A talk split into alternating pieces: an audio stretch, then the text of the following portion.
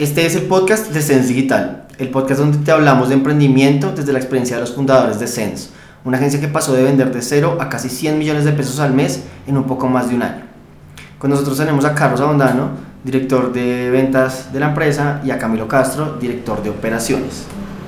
El día de hoy vamos a estar hablando acerca de innovación y de cómo generar innovación dentro de una startup. Entonces, si quieren, primero pues se presentan, cuentan un poquito de ustedes y, comenzamos. Carlos. Bueno, mi nombre es Carlos Abondano. Actualmente en Sense tengo un equipo de cuatro personas y estamos encargados de todo el tema de ventas. Es muy importante esta posición porque escuchamos las necesidades del mercado y pues al cliente. Ok, bueno, yo soy Camilo Castro, soy director de operaciones y bueno, el equipo de operaciones eh, mm, es bastante importante, por supuesto, pues eh, cumple una función de, de, no solo eh, pues, brindar el producto, darle el producto al cliente, sino también pues, de ver hacia dónde ese producto se puede llevar, encontrando pues, eh, el match perfecto entre la necesidad del cliente, lo que viene y pues, el producto en tal. Entonces, bueno, pues digamos que ver el, el, equipo desde una perspectiva de crecimiento, de, de innovación es, es, un tema interesante para que hablemos. Listo, entonces para comenzar podríamos empezar definiendo dentro de una empresa qué se considera como innovar. Entonces creo que hay diferentes posiciones. Innovar puede ser verse como mejorar los procesos de una empresa con diferentes ideas, con diferentes formas de contribuir al proceso de la empresa. Innovar puede verse como generar nuevos negocios. Innovar puede verse de muchas maneras. Entonces para cada uno de esas áreas que pues creo que la, la, la de Carlos es mucho más mucho más abierta y la de Camilo que es un poco más cerrada hacia la operación y más, más cuadriculada, por decirlo así. ¿Cómo ven ustedes que es innovar? ¿O cómo consideran? Si quiere comience echarle. Ok, yo creo que innovar es todo aquel nuevo proceso, nueva generación de ideas que se genere, tanto para las personas dentro de la empresa como para nuestros clientes. Digamos que, para dar un ejemplo y para ser más gráficos, innovar dentro de nuestra propia área ha sido implementar herramientas como CRM, implementar distintos tipos de, de, canales de comunicación internos que nos permiten ser mejores en ventas y la parte de innovación al cliente es una parte que vamos muy de la mano con la parte de, pues, de growth y con la parte de operaciones en la creación de nuevos productos. Siempre que creamos nuevos productos tenemos que tener algo de innovación porque tenemos que entender cosas que están sucediendo alrededor y a partir de aprendizajes que ya tenemos, pues construirlas y crearlas. Ok. Yo pienso que la innovación es un proceso cíclico, en el sentido de que efectivamente, como está hablando Carlos, a nosotros nos entra un producto, lo operamos, lo optimizamos, miramos de qué manera hacerlo lo mejor posible, y asimismo dentro de ese proceso se generan ideas de no solo cómo hacerlo mejor, porque al final de cuentas la innovación es un proceso de mejorar lo que ya está hecho, sino eh, de proponer nuevas cosas, de pronto encontrar una necesidad dentro de la atención que se le da al cliente eh, y cómo buscar productos que se acerquen más allá para que sea un proceso complementario de lo que ventas hace, que es precisamente mirar necesidades que el, que el, que el usuario puede tener. Listo, ahí para abrir un poquito más el tema, voy a citar una frase de Jeff Bezos, que, que estuvo en una conferencia con las Fuerzas Armadas de Estados Unidos, y era, él, él, les decía, si no están fallando, realmente no están innovando. ¿Por qué? ¿A qué se refiere? A que si se innova en una zona de confort, realmente no es una innovación, sino un desarrollo organizado. O sea, no se está rompiendo ningún esquema, solamente se está mejorando cíclicamente y a lo que él se refiere con innovar es a realmente salir de la zona de confort y a fallar. O sea, se, se, el, el, indicador que él da y dice que si de, de los experimentos, de 10 experimentos falla uno, se está innovando realmente. Si los 10 funcionan, no se está innovando, se está en zona de confort, están cosas que ya han hecho otros y que pues por ende son, son bajas en riesgo. Entonces, ¿cómo la ven ahí? ¿Qué, qué, qué, qué, qué, les genera ese, esa, esa cita de Jeff Bezos?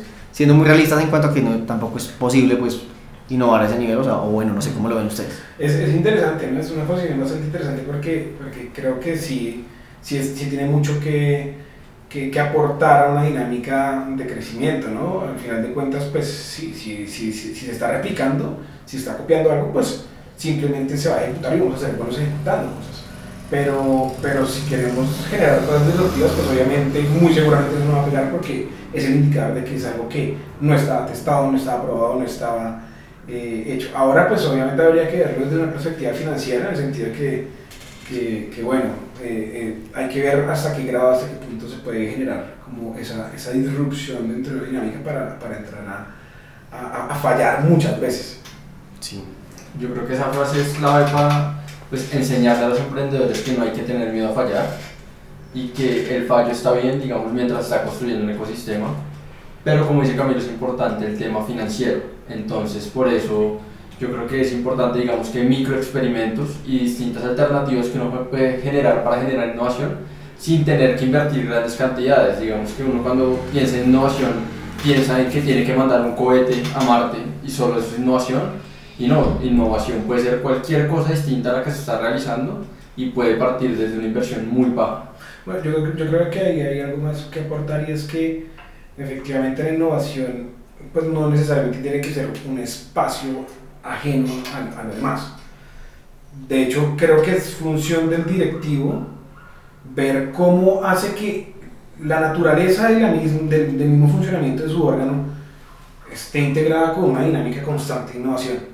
Que los espacios sean híbridos prácticamente, que de cada conversación que se tenga no solo se hable de cosas que efectivamente se necesitan para subsistir, digamos, de alguna forma, para seguir adelante, sino también para inyectarle esa, esas ideas, esas, esas eh, cosas que pueden ser positivas para generar innovación. Yo, yo, bueno, yo ahí también tengo, o sea, tengo como, también como, como, en, como situaciones encontradas, pero sí, sí veo claramente como la visión que da Jeff, Jeff. y es que, que, o sea, que, que innovar en los procesos es una mentira, o sea, eso es un, un, o sea, sí es, sí le podríamos decir innovación, pero realmente no es innovación, o sea, a lo que se refiere Jeff es a, a tratar de romper el molde, o sea, Uh, por ejemplo, digo yo, teniendo el contexto de la conferencia, les decía es que ustedes no están innovando, ustedes no están haciendo nada por realmente salirse del molde cuando tienen un presupuesto para hacerlo, o sea, hagan cosas locas, a ver, Sí, a ver cómo, o sea, piensa que, que realmente hacia adelante no hay límites, o sea, no hay límites más que los que uno se pone. Entonces, si uno va, por decirlo así, en, la, en el mismo grupo de ovejitas que van todas y va como innovando dentro del grupo, la, a lo que se refiere Jeff es a, como a, a atrévanse a romperla, atrévanse a... Exacto, sí, o sea, hacer algo ya pasado de, de loco. Disruptivo. Ujú, Entonces, Sí, no sé. es, es, es optimizar. ¿Y cómo, y cómo- porque obviamente entre más riesgos se corren, obviamente, obviamente también hay la oportunidad de perder todo, pero también más oportunidades de multiplicar Claro. todo. Y el claro ejemplo de eso es Amazon. O sea, re- innovó en todos los benditos segmentos, en todos, en todos, en todos, uno tras otro. Entonces, o sea, eso es, o sea, ahí es cuando, cuando uno entra en duda como, "Jue pucha, ¿será que sí a veces uno es muy conservador y realmente debería tomar más, más riesgos a nivel de, de eso? Y si eso sí es lo que va a repercutir a un crecimiento exponencial o no. Entonces es como, es duro. Sí, yo creo que, eh, bueno, yo creo que sí, efectivamente cuando, cuando le ha costado a un equipo sacar algo adelante, arriesgar esa estabilidad es, es como, que, que puede ser lo que, por ejemplo, ah, en cierto momento nos puede pasar, que es como miedo. Ya llegamos a una estabilidad, vamos pasito a pasito para ver si, si, si vamos creciendo y, y a ver un o sea, disparador. puede ser un estancamiento. Yo, yo siento que es eso y es, y es quizá la evolución del emprendedor que pues, cuando empezamos nos valía un carajo todo, íbamos todo por el todo y teníamos cuatro proyectos abiertos al mismo tiempo.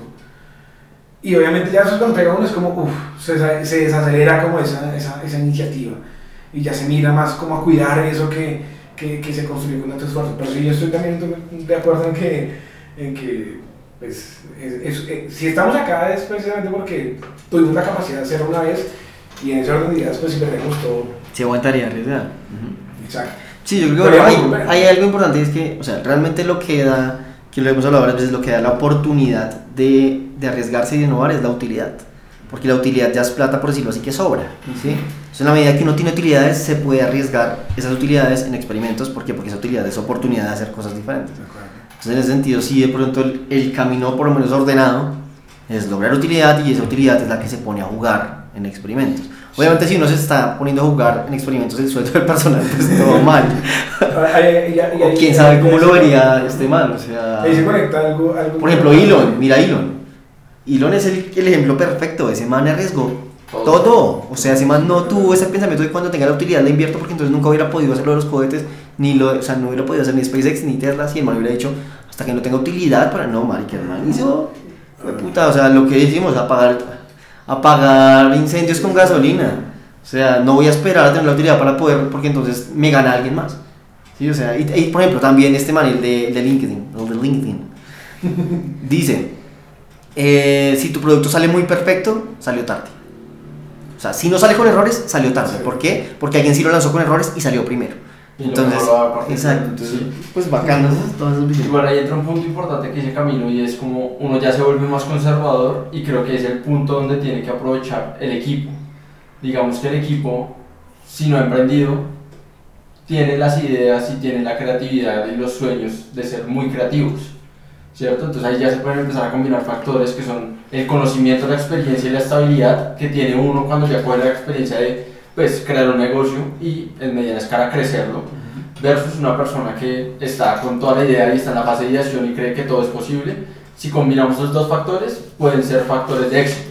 Ahí, ahí la pone buenísima y de paso les comento a todos que tenemos un blog en Sense Digital de cómo generar innovación dentro de una startup en la que más o menos se parafrasea todo lo que estamos mencionando y ahí toca el segundo tema que tenemos, que es un tema que tocó Simón Borrero. Él, él siempre, y lo he escuchado en varias entrevistas, se refiere a que Rappi fue exitoso no por él, sino porque se encontró con un equipo de emprendedores adentro de Rappi que todos emprenden todo el tiempo. O sea, que para él la dinámica que hizo exitoso a, a Rappi fue que un montón de emprendedores que lo sacó, bien sea ya pues ya con el presupuesto que tenía Rappi, lo sacó, él menciona que lo sacó de consultoras ahí en el video que está en el blog. Eh, y, y realmente eso fue lo que hizo que se multiplicara por todos lados. O sea, imagínense una empresa que no es solamente en los dos tres los emprendedores, sino que en todos lados hay emprendedores que hacen cosas y hacen cosas y hacen cosas. Man, Sí, no, eso- son- eso sí es exponencial. Ya son muchas cabezas Ajá. pensando en Exacto, o sea, mientras acá se siente como jalan tres para arriba y se llevan a los demás, allá se vio sentir como, o sea, yo creo que Borrero sintió, Claro, pues, todos sí. empujan conmigo, o sea, esto es una locura. Sí. Sí, ahí ya. Que es la idea, digo yo. Ah, entra la parte ya de, digamos, captar talento, que pues, digamos que para las personas que están empezando, captar talento es algo costoso, un talento que sea un talento líder, o formar talento, que es la otra, como la otra línea que se puede encontrar, que es ver talento potencial y llevarlo e irlo formando en la empresa para pues, convertirlo en este Por ejemplo. tipo de, de, pues, de líder. Ahí Carlos Muñoz dice que él forma el 80% de su talento. Pero pues la organización de Carlos Muñoz sí ha crecido, no sé qué de manera tan exponencial. Simón los reclutó. Sea, Simón sí habló de que se robó gente de McKinsey de- y dijo, vengan a aprender conmigo, o sea, a romperla. Hay, hay- hay un punto importantísimo y es el liderazgo, ¿no? Porque una cosa es el factor del emprendimiento, ¿cierto? Y para esas personas no se habían atrevido en ningún momento, digamos, a probar una perspectiva completamente distinta. Entonces, ahí hay algo muy importante eh, que resaltar y es que, sin embargo, tiene que haber una posición de liderazgo para poder afinar, como alinear muchas personas que efectivamente tienen esa noción o ese deseo hacia un mismo fin. O sea, de verdad pintarlo en una cosa gigantesca que eh, efectivamente se materializó como que es lo que es rápido. Efectivamente ahí dice él como es un equipo que mm, se cree que nada es imposible. Pero precisamente porque así mismo se lo planteó el líder y le dijo, esto que vamos a hacer nosotros va a ser enorme. Y lo motivó para que efectivamente no solo entraran a trabajar allá, sino que se quedaran y generaran y sacaran los recursos que de pronto no, no habían... No habían Ahí, ahí, yo tengo dos preguntas. Las voy a las dos porque luego se me olvidan. la primera es, ¿hasta dónde debería ser promovida la innovación? O sea, ¿hasta qué nivel jerárquico debería ser promovida la, la innovación? O si no debería haber control. Ahí, de nuevo, ahí también vi como contradicciones entre, entre Simón Borrero y Mark Zuckerberg, ¿no? A quién comparo, ¿no? y en segundo lugar, porque luego se me pasa, es, ¿el talento debería ser reclutado o debería ser... eh, como no, no, eh, bueno, enseñado, Sí, eh, creado. creado desde la misma empresa que venga desde abajo y, o sea, personalmente me voy mucho más por crearlo, me gusta más porque siento que se genera un lazo de lealtad, de, de muchas cosas, pero sí siento que es más, mucho más demorado el proceso, es más barato para la empresa, pero es más lento. Eh, Sí, entonces digamos que respondiendo a las dos preguntas, yo creo que de en qué rango jerárquico deben aportar, yo creo que deben aportar todos. Siento que todos tienen algo para aportar. Obviamente, ahí entra una parte importante que es el acompañamiento. Digamos que si hay líderes de. Es, es importante cuando se crea una metodología de innovación, pues que el líder apoye a la persona que está en un rango jerárquico menor, que generalmente tiene menores conocimientos y pues menor experiencia. Entonces yo creo que ya es una fase de acompañamiento para que todos puedan aportar y no mandarlos a cada uno por su camino independiente porque pues ahí no tendría sentido pues que todos aportaran. Y en el otro tema yo creo que sí, pues también voy, soy de la filosofía de, de traer el talento y formarlo nosotros mismos, formar los líderes, porque siento que el lazo de lealtad y el lazo de crecimiento que le genera uno a la persona es súper importante y es un motivador muy grande, distinto al de si uno es una empresa pequeña, traerlo a una gran empresa, pues es mucho más complicado el tema de motivación. Yo ahí, ¿vas? Dale, dale, dale. Yo ahí, yo ahí veo algo súper, súper, súper también, súper como importante, y es que, o sea, cuando uno eh, lo contrata, necesita venderle el proyecto. O sea, necesita mostrarle los resultados, decirle, vea, estamos creciendo a esta velocidad y usted viene acá. ¿Sí? O sea, cuando, cuando entra así, hay que venderle el proyecto. Y el otro, también creo que sí, o sea, que hay dos tipos de innovación. La innovación voluntaria, por decirlo así, que solo para mí, pues en mi experiencia, solo la he visto en los líderes, o sea, las personas que tienen cargos elevados, y la innovación que no es voluntaria, es decir, la innovación que uno le toca decirle, vea, le doy estas dos horas para que piense y me dé sus ideas. Porque hay gente que realmente no quiere innovar, o sea, hay gente que está bien como con su, su, su trabajo, con lo que está haciendo, entonces la única manera en la que lo va a hacer, va a ser dándole un espacio de los que ya están, por decirlo así, pagos. Sí, exacto. Ahí, para continuar con lo que dices, sí, yo creo que, que son etapas ¿no? de la innovación, en el sentido que esa persona que tú dices que algún momento le vas a obligar a innovar, de pronto en ese momento no, no se sienta muy cómodo, no lo haga, pero cuando vea que otros, bien sea por liderazgo, por, entre comillas, obligación, les ha ido bien, muy seguramente van a sentir también ese incentivo. Ahora, complemento lo que estás diciendo efectivamente de lo que es un, incentivo. Yo siento que hay dos, dos, dos momentos. Uno en el que el, el, el, el empleado entra porque se le ofrece una vacante, ¿cierto? Y tenemos funciones y desde ahí se empieza a formar el talento. Y otra es cuando las personas ven a la empresa como mierda, yo quiero trabajar allá. Por lo que es, por lo que significa, por los resultados que he tenido, lo que tú decías, por el crecimiento que he tenido.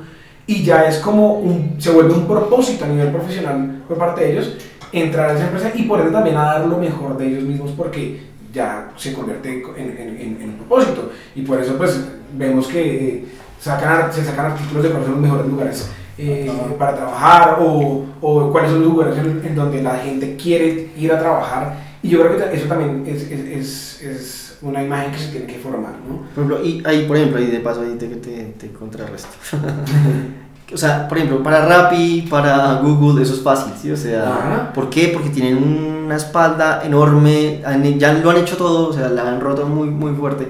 Para una empresa que está creciendo, Exacto, es que yo digo que, que hay un paso a paso, ¿no? ¿cómo es? O sea, ¿cómo, entonces, ¿cómo sería el símil de esa dinámica? Eh, exacto, inicialmente, obviamente, primero a los que entran, porque quizá obviamente no tienen todavía la capacidad financiera de adquirir talentos gigantescos, a menos que sea que fuera otro mecanismo como equity o licencias, como, como lo, que, lo que ya hemos hecho, pues tiene que entrar y hay que enamorarlo de lo que es Ah. y de lo que va a hacer, ¿sabes? que al final de es lo que uno le va vendiendo a ellos. Exacto. En la realidad, yo desde mi experiencia, por ejemplo, eh, el- pues, obviamente ellos entran, ellos eh, aportan, pero cuando saben que hay unas cosas que vienen en el futuro, como por ejemplo, en este caso un cargo de coordinación de operaciones, empiezan ellos también a, mostrarse, a, a lucirse, porque saben que eso va para, más adelante, porque ven lo que yo estoy haciendo y dicen, ok, eso tiene, más allá de la remuneración, tiene mayor relevancia en la organización. Listo, ahí para, para aterrizarlo un poquito. Entonces, ¿qué, ¿qué dinámicas creen que funcionan para generar innovación? Digo yo, hay algo muy importante, o sea, dinámicas hay mil, pero yo digo que mantengan la relación costo-beneficio. ¿Sí? O sea, que genere innovación y motivación y, y a su vez sea posible. Yo creo que... Para una empresa que, es toda, que no es rápido, ¿no? O sea, Digamos que de las primeras dinámicas que tienen que hacer serían como talleres o hackatones o actividades dentro de la empresa, dentro del mismo horario laboral. Creo que algo que identificamos es que para que un, un empleado empiece a innovar, tiene que motivarse como equipo y no ver como una carga extra laboral. Total. Creo que al principio el empleado siente que cuando uno le dice vamos a innovar, es algo que eh, hay que sacarse del chip de, hey, yo voy a sacar ideas para que los fundadores sigan creciendo y yo me quede ahí estancado, Sí, sino que hay que mostrarles que van a crecer con uno, pues, o sea, la idea de una startup es que puedan tener un cambio rápido y puedan ser líderes, no que se queden en ese puesto como eran las empresas tradicionales 30, 40 años, sino que sean personas que sean dinámicas y que, que crezcan, pero entonces es súper importante sacarse ese chip de que no es para los fundadores, sino es para todo el equipo. Y la primera fase yo creo que es perdiendo un poco de las horas laborales en las funciones que tienen asignadas para generar estos espacios de innovación, sino, y no generar espacios de innovación externos. Sí, de acuerdo. Yo creo que hay que aprovechar todos los espacios, eh, no solo actividades eh, eh, digamos que complementarias como esas que me parecen muy buenas, sino aprovechar cada espacio para generar pequeños focos de innovación. Ejemplo, listo, la próxima semana necesito que me traigan una idea de, un, de, por ejemplo, los plugins que podríamos utilizar para mejorar el producto de e-commerce, cosas por el estilo. Porque saben que eso, pues obviamente, no solo les va a dar más relevancia, sino que va a mejorar también sus, sus quehaceres, digamos de alguna forma. Eh, y pues obviamente con ese tipo de actividades eh, adicionales que, que, que, como dice Charlie, pues van a poder generar una perspectiva muchísimo más amplia de no solo su cargo y lo que está haciendo, sino de verdad todo lo que, todas las posibilidades que hay dentro de la organización. Yo creo que ahí también hay algo muy importante y es que creo que he identificado que la gente no innova si no está motivada. O sea, la motivación es casi que parte o sea, si no creen en que esa innovación va a servir para algo, van a dar lo más chichipato y pues realmente eso realmente no sirve. O sea, van a dar cualquier idea por salir del paso, por cumplir la tarea y sin importarles si, si va a funcionar. Entonces yo creo que sí hace parte de que haya innovación en un equipo, demostrarles que, que, que, el equipo principal o los que están promoviendo la innovación ha logrado cosas rápido, bueno, mostrar cuál es el factor que puede demostrar y decirles, no viejo. No solo rápido, sino que han hecho un cambio. Digamos que el tema de, eh, pues para profundizar un poquito la historia, es, es contar que pasamos de 3, 4 fracasos gigantescos a lograr una empresa sólida entonces, eso es, no fue lo más rápido, no es la empresa más grande del mundo, pero fue un cambio completo de mentalidad y fue un, como un disparador que tuvimos y creo que es algo que pues sí se ha escuchado que, que es motivante. Sí, exacto. Entonces sí creo que juntar de eso, o, del, pues cada fundador sabrá cuál es su herramienta para mostrar y decirle, pues si no tiene ninguna herramienta, pues entonces es muy difícil que pruebe la innovación. Pero decirle, vea, nosotros logramos esto y la idea es que, o sea, ¿cuál es el incentivo para que usted realmente lo haga?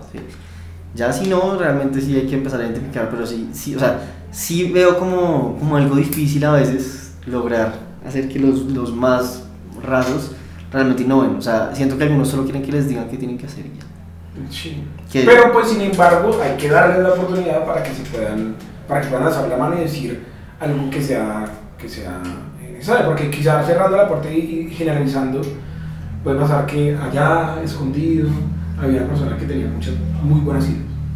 Y pasa, ¿no? O sea, cuando, cuando precisamente se pide feedback, se piden cosas por el estilo, se discuten de cosas. Pero hay, hay, algo súper importante y es, es, eso. O sea, bueno, puede que alguien tenga muy buenas ideas, pero es que, no sé, las ideas son muy. son algo muy ambiguo.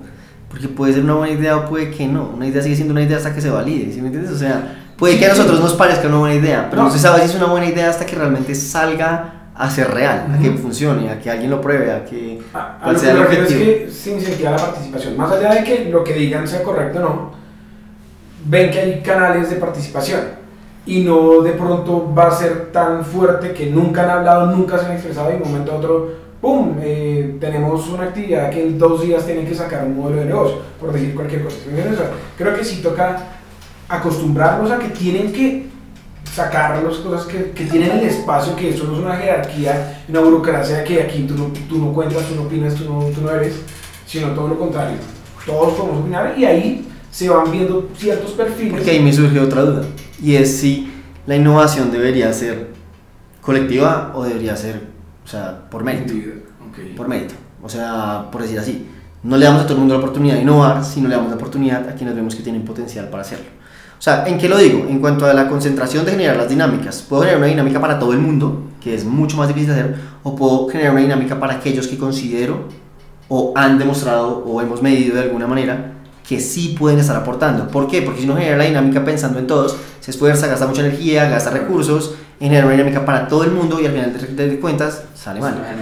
Cuando con los mismos recursos, al mismo tiempo, esforzado en eso, enfocado en el grupo que uno está apuntando, de pronto podría dar mejores resultados. Entonces ahí... Sí, exacto. Es que como, como, como, digo, de pronto es, es como esa, esos pequeños pasos, ¿no? Primero, el que te da el insight de que hay alguien que es bueno. Segundo, el que te lo confirma. Y tercero, el que te dices, oye, te va a dar la oportunidad. Ven y hacemos algo ya bien realizado y obviamente con un potencial de éxito mucho más grande por lo que tú mismo estás diciendo. Igual Listo. yo ahí haría lo que dice, pues Besos. Dice que fallaron, entonces experimentaría las distintas maneras, o sea, experimentaría con concursos masivos, experimentaría con grupos pequeños, colocando una persona que es cero motivada con la que está más motivada, literalmente hacer las combinaciones posibles y pues ver qué puede pasar. Digamos que de todos esos experimentos puede que salga uno que descubra que es la manera y la metodología de innovar dentro de la empresa. Listo, para cerrar entonces cada uno o entre todos vamos a, a plantear una dinámica de innovación. O sea, teniendo en cuenta que tenemos un shot por ahora, la idea es hacer varios experimentos, como dice Charlie, me parece una super idea. Pero ¿cómo sería una dinámica de innovación que, que sería como, el, el- como nuestro shot, nuestro primer shot o nuestro primer experimento?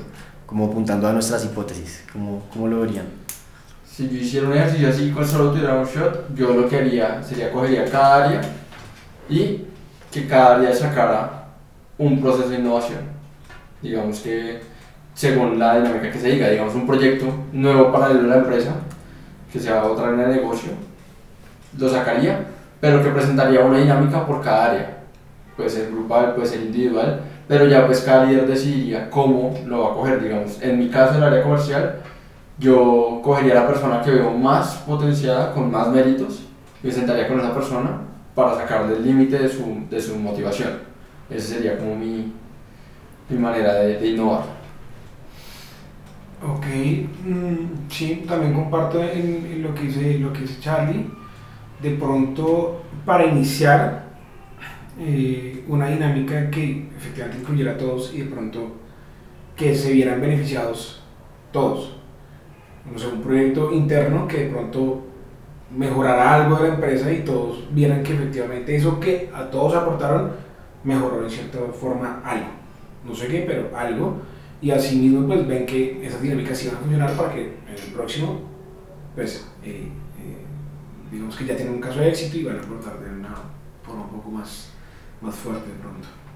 Mm, Yo eh, pensaría en, o sea, se me hace que, que de nuevo, que la innovación no, no es solamente la idea, no es solamente tirar ideas, sino hacer, ejecutarla. Entonces, en ese sentido, sí buscaría apuntar para, bien sea con la persona identificada o, o, o, bueno, con el equipo, hacer que avance la idea. Entonces, en ese sentido, yo lo que haría sería, se me ocurre ahorita hacer entrevistas cortas, de 10 minutos, para identificar quiénes realmente estarían motivados a hacerlo voluntariamente. No es nada obligatorio, el que no le interese que diga que no y ya. Y en ese sentido, de una dinámica con aquellos que considere que, que... Y es más, no, ni siquiera haría entrevistas solo para eso. O sea, empezaría a hacer una entrevista inicial con todos los empleados para identificar quiénes son el grupo de innovadores o de los que están motivados para hacer cosas adicionales y hacer cosas con ellos. Porque si alguien no quiere, pues para Sí, qué no matarse y Exacto. Digo, es incómodo para la persona y también es difícil para, para el equipo. Y- igual yo creo Sí, que sería cuando- bueno tener, cuando literal, participar, no participa. un equipo de innovación, o sea, que sea lateral, que sea transversal, no que sea un equipo dedicado a él. Esa me parece una muy buena idea porque se pueden combinar talentos de distintas áreas. Sí. Como un, sí, un- un- una mini matriz lateral que sea los miembros del equipo de innovación de, de la empresa. Y no están siempre dedicados a eso hasta que realmente valga la pena y cos- puedan costear irse a, a hacer solo eso, que sería pues la idea. Está bacano. Listo, entonces básicamente eso sería todo por el podcast. Muchas gracias por escucharnos y acuérdense que tenemos el blog en sense-digital.co slash blog. Ahí tenemos los blogs de los últimos podcasts y van a poder encontrarlos ahí. Muchas gracias.